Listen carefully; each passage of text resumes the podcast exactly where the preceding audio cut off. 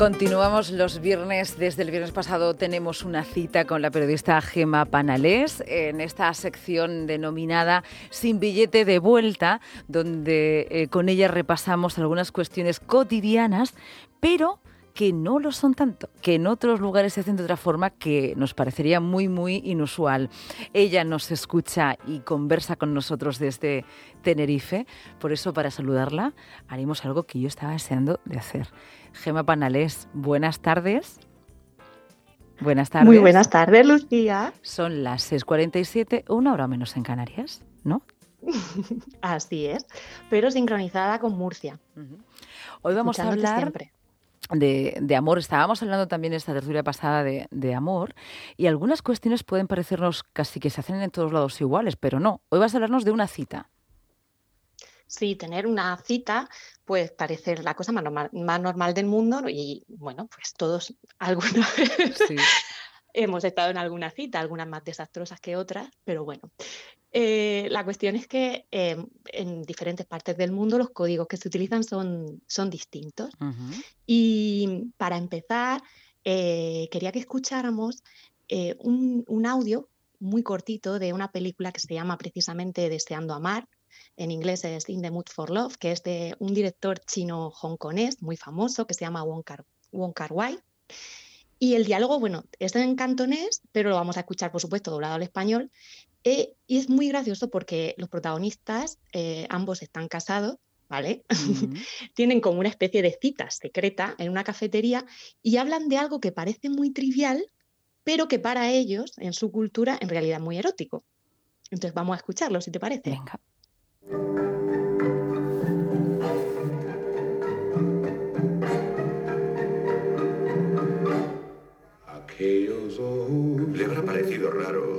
Haya invitado a salir.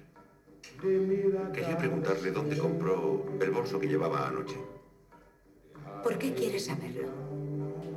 Bueno, es muy elegante y me gustaría regalarle uno a mi mujer. Por lo que observo, es usted muy detallista. Me sobreestima. Verá, mi mujer Celebra su cumpleaños dentro de unos días y no sé qué regalarle. ¿Podría conseguirme uno igual? ¿Ha pensado que tal vez ella no lo quiera igual? Es cierto. No había caído en ese detalle. A una mujer eso le importa mucho. Sobre todo porque somos vecinas. Podría ser de otro color. Se lo preguntaré a mi marido. ¿Por qué? Fue él quien lo compró en un viaje que hizo al extranjero. No se venden en nuestro país. Ah. Entonces olvídelo.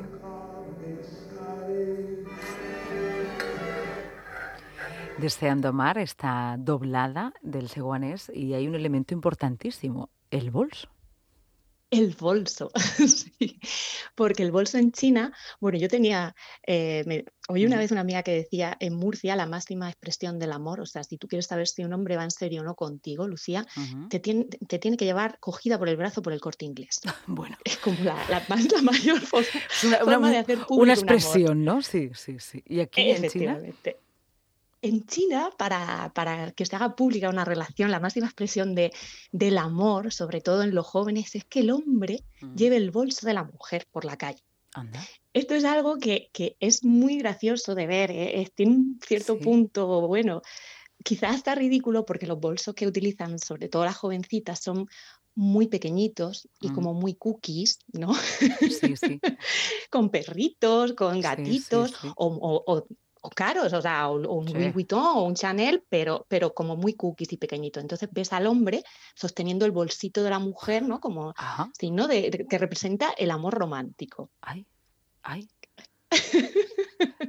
Ellas se fían, claro, ¿no? Digo, llevan sus tarjetas y todo, también será una expresión de gran confianza, ¿no? Porque si sale corriendo con todas tus tarjetas y tus llaves, ¿no? Sí, sí, y además que van muy orgullosas ellas, porque es ah. como que también ellas muestran a su, a través de su bolso muestran a su novio, ¿no? Que es también un símbolo de estatus, ¿no? El chico que tú tienes, que ah, también está muy relacionado, ¿no? Esa exhibición con, con el estatus. Qué interesante. ¿Y en qué lugares suelen bueno, tenerse citas? Pues mira, mm, normalmente ah, pues pueden ir a un karaoke, ¿vale? Como vimos en la película, hablando de cine también, los In Translation, que iban a un karaoke, lo pasaban muy bien, porque así se desinhiben, ¿vale? Porque en Asia todo lo que sea el tema de, de la desinhibirse de alguna manera, mostrar más los sentimientos, pues les cuesta más y cantando lo logran o a un huokuo, que es como un restaurante, eh, se, llama hot pot en inglés, que tiene como una olla, ¿vale? Y tú vas metiendo la comida dentro de la olla con los y con los palillos, ¿vale? Y, ahí puedes estar como cuatro horas comiendo. O sea, más que una comida es como una ceremonia y está muy bien porque se produce mucha intimidad. Esos son... ¿Cuatro horas con el palillo en la olla? Sí, sí, removiendo la carne, sí, sí. Hay, aquí en Murcia todavía no han abierto ninguno, pero en Madrid sí que hay juego. Qué interesante. Vamos a ir, te voy a llevar yo a uno. Por favor, sí, sí, sí, estaremos ahí, nos conoceremos un poco mejor, Gema, para mientras le damos a los palillos. Podemos hablar mucho de periodismo. Faltará olla. Em, y esto con respecto a las citas en China, pero em, vamos a un mundo que nos puede parecer más cercano, ¿no? Otra cultura más cercana, como anglosajones y, y nórdicos, que también has viajado mucho por allí. Pues sí, eh, se da una, muchas veces desde nuestra perspectiva un poco etnocentrista pensamos que, bueno, que nosotros ya hemos superado eh, pues el sexismo, el machismo, o por lo menos que, vamos por delante ¿no? que otras sociedades. Pero aquí, por ejemplo, eh, se da en, en las sociedades occidentales lo que se llama la paradoja nórdica, que es la prevalencia de altos niveles de mm. violencia contra la mujer en relaciones de pareja en países que tienen mucha igualdad de género.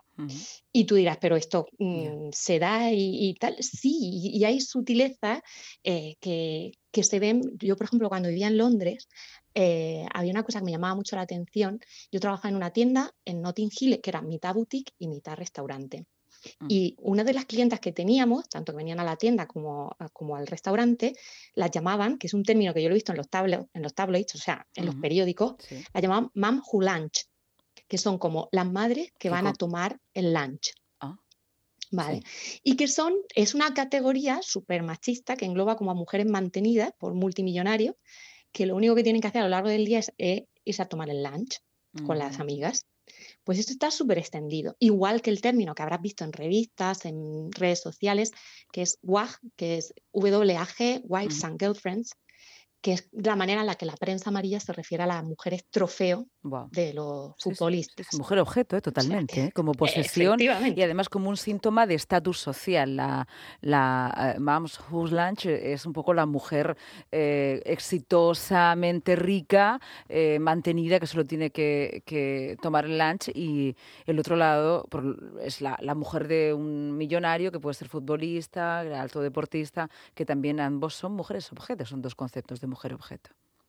Sí. Y no al revés. Y ahora incluso está muy de moda, mm. efectivamente, y está muy de moda también el término, mm, mm, ¿cómo se llama? Es un término estético, yo lo he visto por redes sociales, que es como la, mujer del mafioso. Entonces ahora tienes que vestirte como la mujer del mafioso, que básicamente la mujer del mafioso no tiene oficio, obviamente es la mujer de.